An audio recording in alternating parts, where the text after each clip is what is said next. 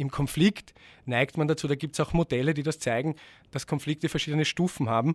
Und es gibt dann eine Stufe sozusagen, wo man sich dann Verbündete holt. Und wenn dann die ganze Runde einmal streitet, weil dann die Verbündeten von mir auf der Seite sind, die Verbündeten von meinem Kontrahenten auf der anderen Seite, dann wird es meistens wirklich unangenehm und dann ist dieser Weihnachtsabend sehr, sehr, sehr wahrscheinlich für alle kaputt gemacht. Wie gibt's das? Der Krone TV Podcast mit den größten Fragen und Aufregern unserer Zeit. Wenn die Familie zusammenkommt und Feste gefeiert werden, ist das ja eigentlich eine schöne Sache gerade zu Weihnachten. Viele Menschen freuen sich das ganze Jahr auf die Feiertage. Aus Werbungen und Filmen kennt man diese Bilder von perfekten, harmonischen Familienfeiern, wo alle glücklich sind und alles super läuft. Ja, die Realität ist aber oft eine andere. Während der Feiertage kommt es häufig zu Diskussionen und Streitereien in der Verwandtschaft. Wie man solche Situationen am besten meistern oder sogar gänzlich vermeiden kann, bespreche ich mit meinem heutigen Gast. Er ist der Leiter für Öffentlichkeitsarbeit und Kommunikation bei den Wiener Sozialdiensten. Herzlich willkommen, Magister Christian Eisner.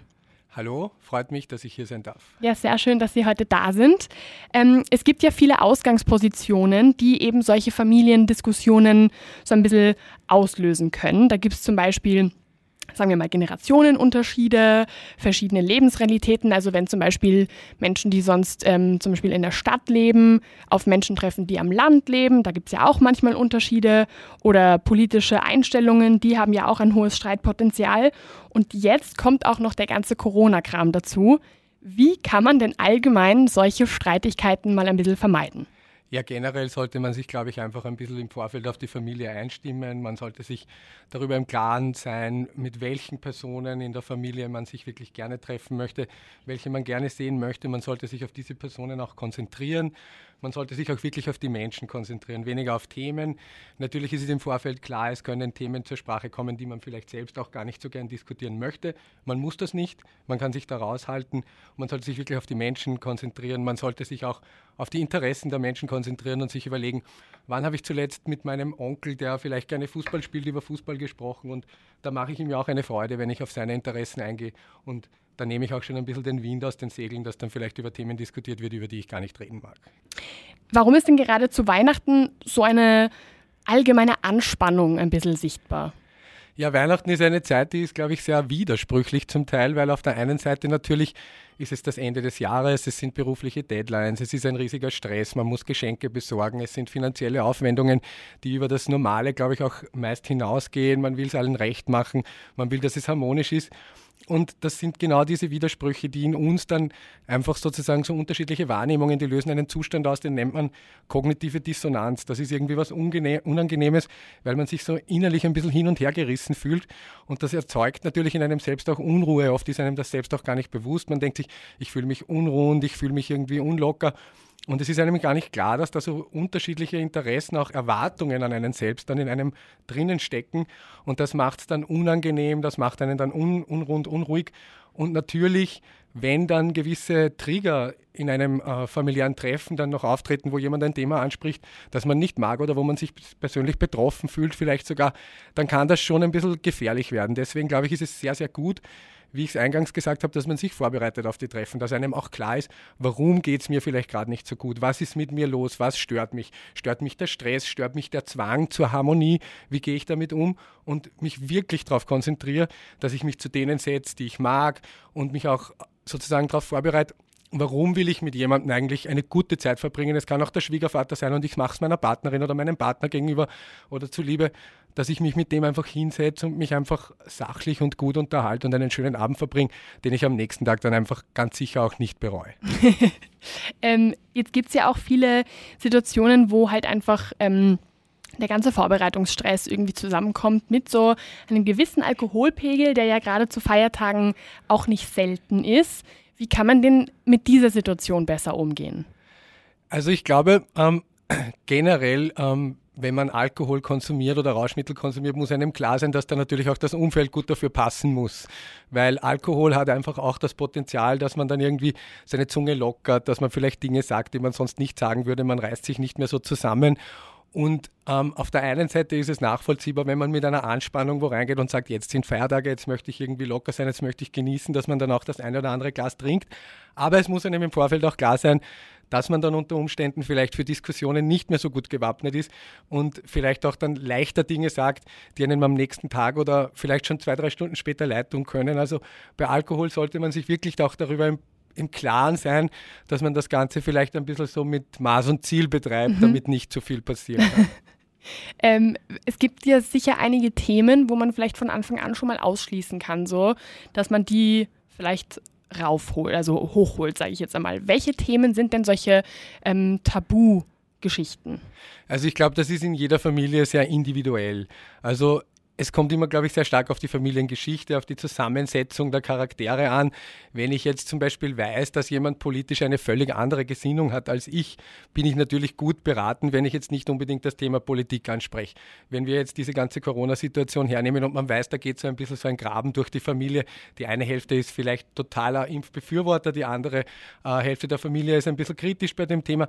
Dann sollte man das Thema, glaube ich, an Weihnachten nicht ansprechen, weil sich Weihnachten, glaube ich, auch nicht dafür eignet, dass man dann Dinge, diskutiert, die dann ohnehin wahrscheinlich jetzt nicht zu einer Einigung führen können, weil es da einfach auch oft darum geht, dass bei so brisanten gesellschaftspolitischen Themen wir sehen dann sozusagen politische Akteure im, im, im, Fernsehen oder hören im Radio diese Diskussionen und wir neigen dann dazu, dass wir deren Argumente wiederholen, dass wir deren Verhalten imitieren und meistens ist das nicht so auf Einigung ausgelegt, wenn es jetzt um Politik geht, sondern da geht es um Kontroversen und diese Kontroversen sollte man sich zu Weihnachten nicht unbedingt an den Tisch holen vielleicht. Ist es dann besser, ein Thema ein bisschen zu ignorieren, als dass man es dann unbedingt ausdiskutiert?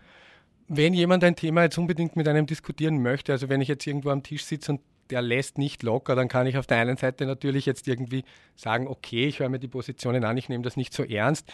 Ich kann sagen, vielleicht ich will das jetzt in dem Rahmen nicht besprechen und wenn ich auch wirklich merke, dass ich selber in mir drinnen ein bisschen die Kontrolle verliere, fast in jeder Familie gibt es einen Kindertisch, dann kann ich mich an den Kindertisch setzen, mich mit den Kindern ein bisschen spielen oder der, der, der, der Tante, der, der Oma beim, beim Aufräumen, Abräumen helfen und einfach mich selbst ablenken davon und diese Person dann auch sanft vielleicht durch Handlungen signalisieren, ich bin gerade nicht bereit, dass ich das ausdiskutiere. Mhm. Und wenn es dann vielleicht doch zu einer Diskussion kommt oder zu einem Streit kommt, wie kann man das denn richtig angehen? Ich glaube, das ist eine sehr, sehr schwierige Frage, aber wie, wie, wie, wie geht man das denn an? Ich glaube, wichtig sollte einem selber auch sein, dass es beim Streiten geht es oft weniger ums Recht haben, als auch vielleicht, dass jemand ganz andere Bedürfnisse im Hintergrund irgendwie, dass er nicht so sehr gehört wird in dieser Runde Familie zum Beispiel. Dann sollte man sich vielleicht auch wirklich hinsetzen und auch darauf eingehen, welche Positionen dieser Mensch hat, was der Hintergrund ist, warum er das anspricht und auch selber nicht versuchen, jemanden zu überzeugen, nicht besserwisserisch, moralisch agieren, weil das provoziert Menschen eher, das führt eher zu so einer Reaktion, ähm, das nennt man Reaktanz, das ist so diese Trotzreaktion, dass man dann sagt, na, wenn mir der jetzt erklären will, meine Position ist falsch, dann verharre ich erst recht drauf. Mhm. Und wenn ich das Gleiche mache, dann wird sicher keine Lösung draus kommen, sondern es ist, glaube ich, viel besser, dass ich einfach zu verstehen versuche, warum jemand jetzt diese Themen ansprechen möchte, warum es ihn so betrifft, darauf eingehen, in Fragen, wo hast du diese Information her, warum glaubst du diese Information und auch wirklich versuchen zu verstehen, anstatt diese Information zu bekämpfen oder jemanden zu überzeugen. Mhm. Und wie kann man dann, also weil es gibt ja doch irgendwie, jeder hat so eigene Grenzen, sage ich jetzt einmal. Also es gibt ähm, gewisse Themen, ähm, die kann man vielleicht ein bisschen ansprechen wollen, aber ab einem gewissen Punkt fühlt sich jeder dann irgendwie in irgendeinem gewissen Bereich dann schon so ein bisschen über den, auf den Schlips getreten. So. Wie kann man denn solche eigenen persönlichen Grenzen auch so ein bisschen vermitteln, dass man sagt, okay, ähm, bis hierhin mache ich dieses Thema gerne mit, aber ab dann ist Schluss? Ich glaube, das kann man einfach auch ganz direkt ansprechen, dass man sagt, man will ein Thema nicht diskutieren, dass man sagt, aufgrund meines persönlichen Erfahrungs- oder Erlebnishorizontes sehe ich das einfach anders wir müssen uns schon darüber im Klaren sein, dass Menschen Meinungen und Einstellungen ja nicht deshalb haben, weil sie das jetzt irgendwo unbedingt in den Medien aufschnappen und das kopieren, sondern das setzt sich ja zusammen aus verschiedenen ähm, ähm, Einflussfaktoren.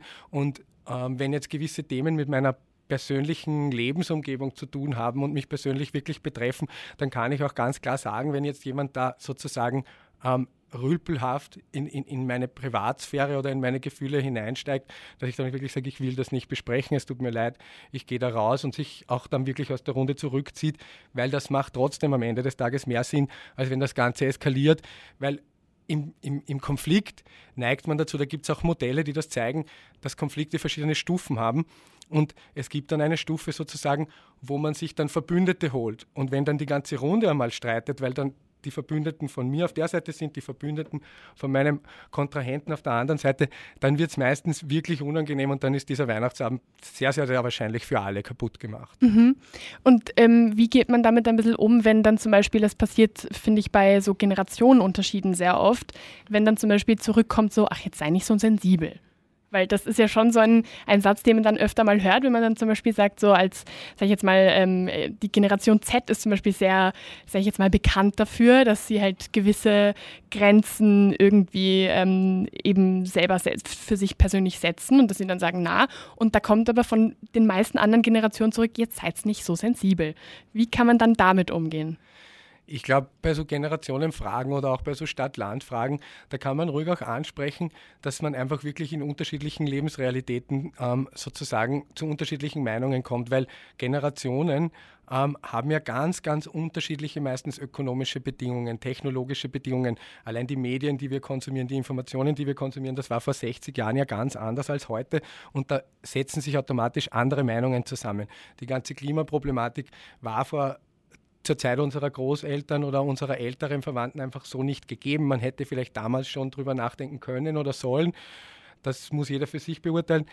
Aber es sind einfach völlig unterschiedliche Realitäten und man kann da schon auch durchaus sozusagen ein bisschen das Verbindende suchen, dass man auch sagt, naja, aber schau, erstens habt ihr in eurem Alter ja auch die Meinungen der Älteren vielleicht nicht immer unbedingt richtig gefunden und da haben wir eigentlich schon was gemeinsam. Und zweitens, ist es uns, glaube ich, allen klar, dass zu eurer Zeit einfach andere Probleme geherrscht haben, Kalter Krieg, was auch immer. Und heute herrschen wieder ganz, ganz andere Themen, bei denen wir empfindlicher sind. Wir, wir diskutieren andere Themen. Die Gesellschaft hat sich gewandelt, hat sich entwickelt. Und ich glaube, es ist einfach auch immer wichtig, dass man über die Gemeinsamkeiten spricht, sozusagen, wo verhält man sich ähnlich, wie sich unsere Angehörigen damals in unserem Alter verhalten haben. Und man kann auch natürlich auch sehr sachlich über die unterschiedlichen Zugänge, über die Unterschiede sprechen, dass man einfach sagt, zu unserer Zeit sind die Probleme andere und nur weil das für euch jetzt so aussieht, als wäre jemand sensibel, heißt das nicht, dass das automatisch sensibel ist, sondern das sind einfach andere Lebensrealitäten. Das mhm. ist ganz, ganz wichtig, dass man das versteht und ich glaube, wenn man das richtig anspricht und wenn man das sehr sachlich anspricht und nicht ins Emotionale geht, dann kann man da sehr leicht auch Verständnis finden. Warum ist es denn überhaupt so, dass ähm, die verschiedenen Generationen gegenseitig so wenig Verständnis aufbringen in gewissen Thematiken? Thematiken? Das klingt ich, nur falsch. Na egal. ich kann mir gut vorstellen, also Jugendliche oder junge Menschen haben ja generell auch ein bisschen andere Haltungen. Die wollen ja auch ein bisschen was verändern, die wollen ein bisschen anecken. Wenn man älter wird, ist eine Veränderung natürlich nicht mehr so wichtig, weil Veränderung immer mit Aufwand verbunden ist. Wenn man jünger ist, hat man mehr Energie, dann wendet man viel leichter sozusagen die, die, die Energie, die, die, die, ähm, die Kraft für Veränderungen auf.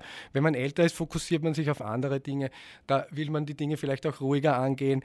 Und ich glaube, diese Unterschiede ähm, machen es schon recht deutlich, warum man gewisse Themen dann auch schwer besprechen kann, weil wofür vielleicht auch im politischen Bereich der Onkel vor 40 Jahren selbst gebrannt hat, das kann er 40 Jahre später nicht mehr verstehen, weil sich seine Lebensrealität einfach verändert hat und weil er andere Medien kon konsumiert, weil er andere Zugänge hat, weil er in anderen Gruppen auch unterwegs und sozialisiert ist, als die jungen Menschen und junge Menschen natürlich ähm, sind ja auch sehr, sehr, sehr gut vernetzt meistens und diskutieren Themen in ihren Kreisen oder wie man heute sagt, Bubbles und da entstehen einfach ganz andere Meinungen.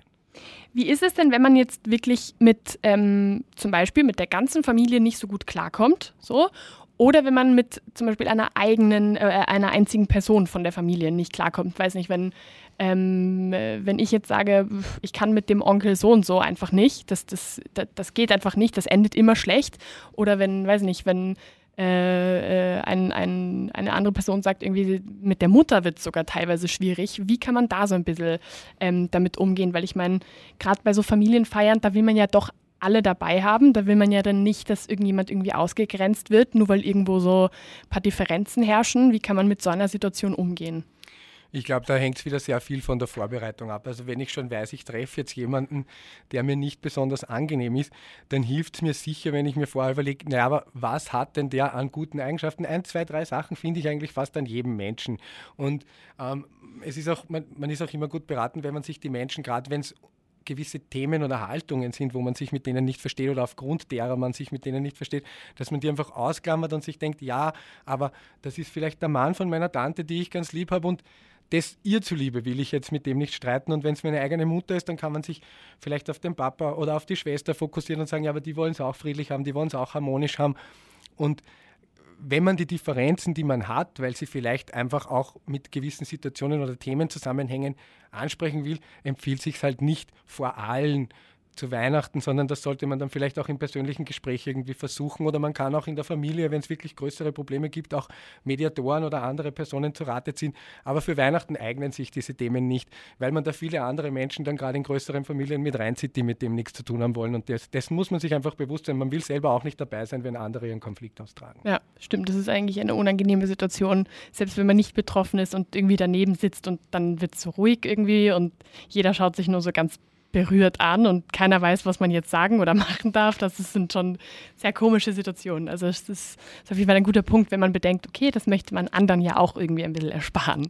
Genau, ähm, ich, Entschuldigung. Ja. Ich glaube, der, der, Zugang, dass man sich auch gerade an Weihnachten, wo es um Harmonie geht, wo es um, um friedvolles Zusammenleben und um Feiern geht, kann man sich durchaus den Grundsatz auch ein bisschen zurechtlegen, dass man sagt, so wie ich behandelt werden möchte, so behandle ich die anderen weil das ist ja auch ein bisschen so, man muss jetzt nicht christlich sein, aber das ist ja auch ein bisschen so der, wenn man Weihnachten jetzt nur als Zusammenkommen und als Fest sieht, das ist ja auch ein bisschen der festliche Gedanke, dass man dann wirklich das Verbindende sucht, das Gemeinsame sucht und alle eigentlich so auf dort abholt, wo man selbst abgeholt werden will.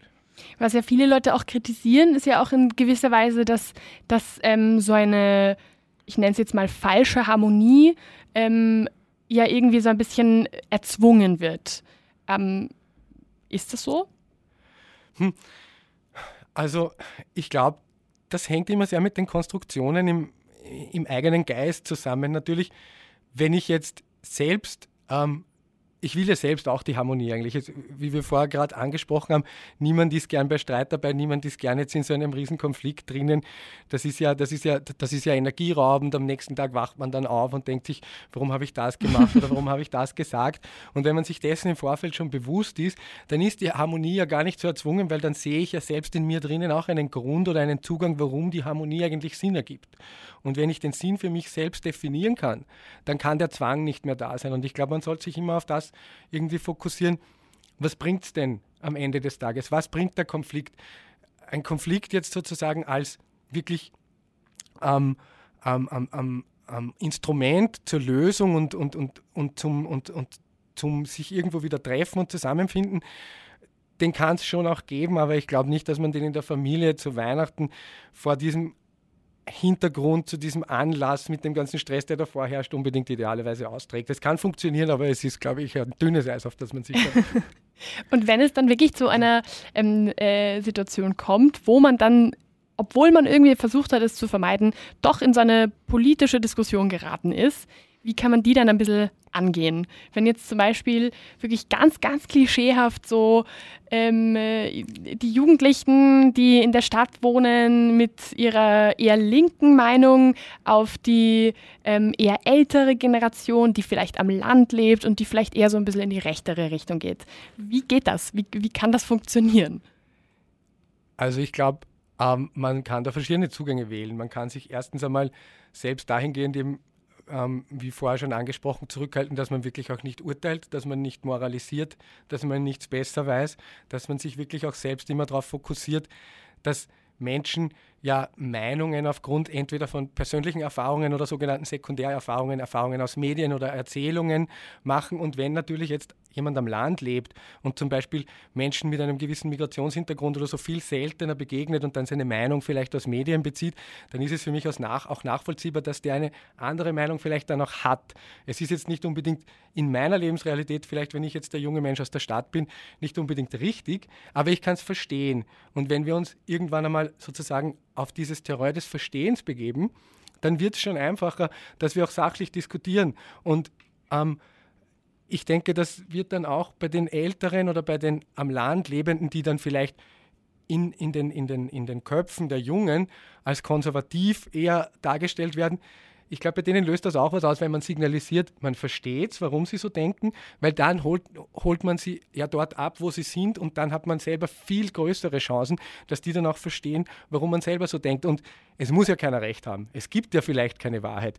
Die Wahrheit auf der, auf, äh, in der Stadt ist vielleicht eine andere Wahrheit als die Wahrheit am Land, weil es einfach um andere Themen geht, weil es um andere Realitätskonstruktionen geht und am Ende des Tages muss uns schon allen klar sein, oder sollte uns allen klar sein, ähm, dass wirklich Realitäten, die wir als, als solche empfinden, Konstruktionen sind aus unseren Erfahrungen, aus unseren ähm, Einflüssen aus den Medien, aus denen wir, äh, die wir kommunizieren, äh, konsumieren, Entschuldigung, ähm, aus den Freunden, die wir haben.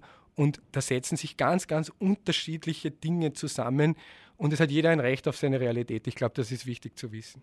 Das ist aber ein spannender, ein, ein spannender Gedanke eigentlich, weil man, man, man verliert sich dann schon so ein bisschen, so gerade wenn es dann ein bisschen eine emotionalere Diskussion wird oder dann verliert man sich schon so ein bisschen in dem, nein, das ist jetzt aber so, weil wenn ich sage, dass das so ist und wenn ich das so empfinde, dann geht man so voll davon aus, dass das auch jeder so empfinden muss und das ist irgendwie eine, eine, eine Sache, wo man, glaube ich, sehr einfach ähm, sich drin verlieren kann, ja. Also ich glaube, dass das schwierig ist, dass man dann vielleicht irgendwann einen Schritt nach hinten macht und sagt, Moment, das ist meine Realität, von außen schaut es vielleicht ein bisschen anders aus. Wie geht man denn, ähm, wenn, also das geht zwar schon in eine politische Richtung so, aber wenn man zum Beispiel, das ist auch so ein ziemlicher, ziemliches Klischee, finde ich, aber ich werde es jetzt trotzdem mal benutzen, ähm, man ist beim Onkel am Land und der haut jetzt irgendeinen sexistischen Kommentar raus. Wie, wie kann man damit umgehen? Ignoriert man den? Spricht man den an? Ich glaube, das ist wieder sehr von der Situation abhängig. Wenn man natürlich das Gefühl hat, der sagt das jetzt nur, weil er sozusagen irgendwie ein bisschen kontrovers auftreten möchte, weil er irgendwas provozieren will. Also sich auf Provokationen einlassen ist, glaube ich, im Kontext der Familie, wenn es harmonisch ablaufen soll, sicher kein, kein, kein guter Zugang. Es ist total verständlich, glaube ich, aus, aus, aus Sicht von jedem, wenn es gerade um Themen geht, die wirklich in den, in den persönlichen Lebensbereich hineingehen, seien es jetzt ähm, mein Partner ist zum Beispiel, hat Migrationshintergrund und in meiner Familie sagt jemand was Migrantenfeindliches oder ähm, es geht um sexuelle Neigungen, die in meinem Umfeld vielleicht repräsentierend sind und, und, und die ich gerne auch, auch, auch, auch schützen und verteidigen möchte, ähm, weil, weil die Diversität wichtig ist in meinem Umfeld, dann natürlich kann es für einen selbst sehr eng werden. Aber was ganz wichtig ist, ist auch zu verstehen hier wieder, wenn mich was emotionalisiert, wenn ich emotional werde, dann löst das in meinem, in meinem Verhalten dann oft so, so Angriffs- oder Fluchtreaktionen aus. Und das, es ist auch, glaube ich, gut oder, oder wichtig zu verstehen, was mit einem selber passiert, wenn man sich sozusagen aufregt, wenn man, wenn man wirklich auf, auf, auf wenn man hochfährt und man kann sich da vielleicht dann auch be besser einfach wieder runterholen und sagen, naja, der sagt das halt, der versteht das vielleicht nicht, seine Lebensrealität, das sagt man natürlich am besten zu sich selbst, nicht zu ihm. Seine Lebensrealität lässt es vielleicht einfach nicht zu, dass er diese Dinge, die in meiner Blase, in meiner Umwelt total normal sind, total verstanden werden, dass das für den irgendwie Sinn ergibt und, und, und es muss nicht jeder das Gleiche denken, es muss nicht jeder die gleiche Haltung haben. Ich glaube, wichtig ist einfach, dass, dass, man, dass man trotzdem dann auch immer ein bisschen sozusagen friedlich bleibt und sich denkt, okay, seine Meinung, sein Recht, er hat seine Realitätskonstruktion, ich habe meine. Für mich ist es schlimm, dass er oder sie das sagt, aber am Ende des Tages gehe ich aus diesem Treffen ja wieder raus, kann wieder zurück in meine Kreise, wo die Menschen dann die Meinungen teilen wo ich diese Dinge nicht diskutieren muss, wo man sich einig ist, dass es hier richtig und falsch gibt, auch wenn dieser Mensch das ganz anders sieht. Mhm.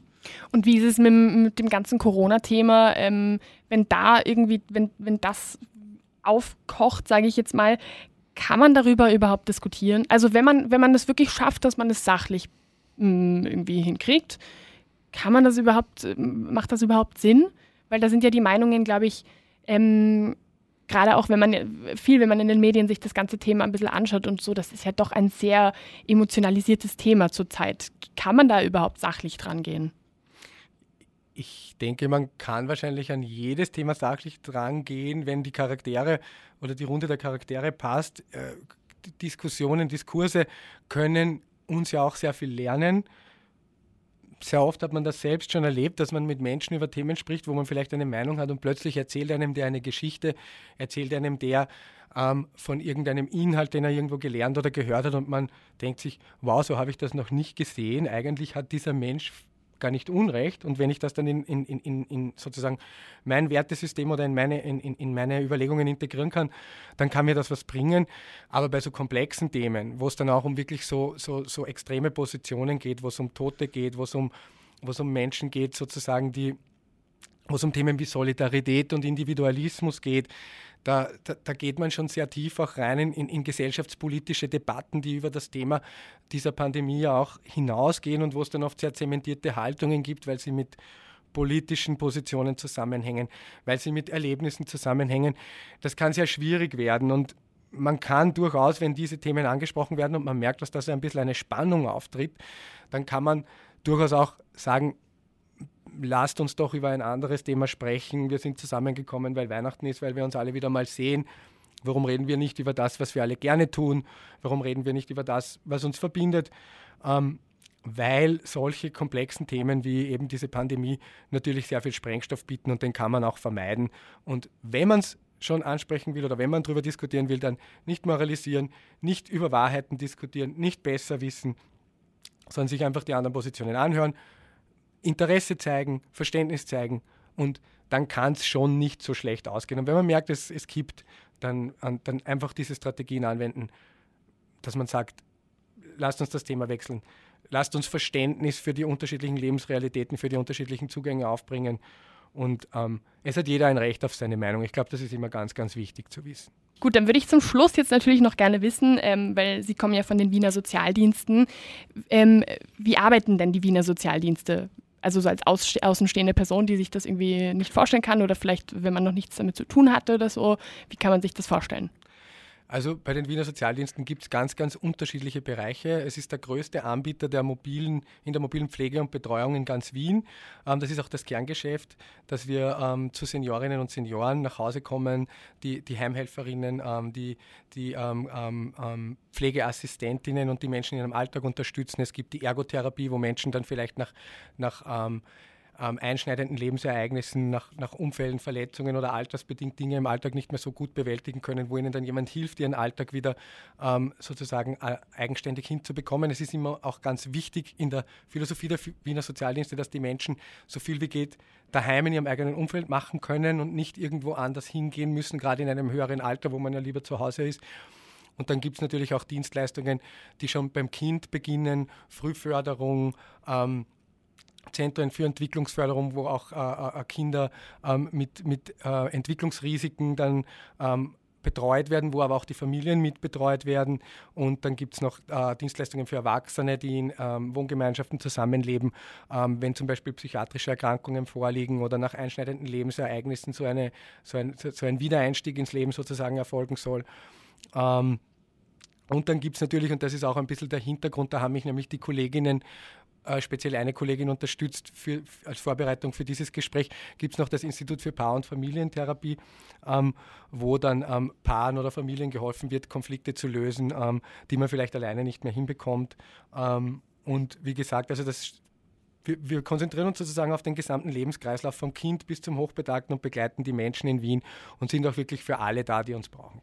Bei den Paar- und Familientherapien können da wirklich ganze Familien gemeinsam hinkommen oder wie ist das aufgebaut? Es, es, es, also es können grundsätzlich Familienpaare ähm, sich an das Institut wenden. Wie Sie sich vorstellen können, natürlich pandemiebedingt und generell situationsbedingt gibt es da lange Wartezeiten, ähm, weil natürlich die Nachfrage größer ist als, als die Möglichkeit des Angebots. Das ist bei vielen Dienstleistungen leider so, vor allem jetzt auch in dieser Situation. Ähm, aber da können auch Familien hingehen, um, um, um also sozusagen der Fokus liegt schon auf der Familie als Kernfamilie, ähm, Eltern, ähm, und Kinder ähm, oder genau dieser Bereich ähm, und, und, sich damit seinen Problemen hinwenden. Genau. Und vielleicht, um, um das Ganze nochmal abzurunden zum, zum Thema der, der ganzen Diskussionen, gerade in den Feiertagen und so zu kommen, ähm, merken Sie, dass das irgendwie zu Weihnachten besonders oder äh, vielleicht in der Vorweihnachtszeit oder nach der, den ganzen Feiertagen, dass da irgendwie ähm, besonders großer Bedarf herrscht? Hm, ich glaube, das kann man schwer sagen, weil dadurch, dass die, die Auslastung über das ganze Jahr ähm, so groß ist, sieht man jetzt nicht so stark, wie viel mehr Menschen gerne kommen würden. Ähm, aber wenn man es jetzt ableitet, sozusagen äh, aus der Situation, dass, dass die Annahme ist, dass gerade vielleicht in, in Zeiten, wo große finanzielle Aufwendungen ähm, äh, von den Menschen unternommen werden, wo es trotzdem darum geht, die Harmonie in der Familie zu haben, wo es ähm, sehr stressig ist, weil Ende des Jahres ist, kann es natürlich schon unter Umständen zu ähm, mehr Konflikten in Familien kommen, als es unterm Jahr der Fall ist. Aber es gibt, glaube ich, da verschiedene Peaks in einem Jahr und es gibt auch verschiedene Einflussfaktoren, die es Familien dann ähm, vielleicht ein bisschen erschweren, ihre Konflikte selber zu lösen. Dann sage ich vielen, vielen Dank für diesen ähm, kleinen, ich würde jetzt fast sagen, Survival Guide für die Feiertage und, und äh, für diesen super Einblick auch, dass wir, ich hoffe, da kann jetzt jeder, der da gerade mitgehört hat, jeder und jede kann da sicher einiges für sich mitnehmen. Vielen, vielen Dank, dass Sie da waren und alles Gute für die Feiertage. Ich danke Ihnen auch sehr herzlich, wünsche Ihnen dasselbe und natürlich auch allen Hörerinnen und Hörern, dass das Ganze harmonisch und friedvoll abläuft und dass Sie alle die Feiertage wirklich auch genießen können. das stimmt. Dankeschön. Danke. Wie gibt's das? Der Krone TV Podcast mit den größten Fragen und Aufregern unserer Zeit.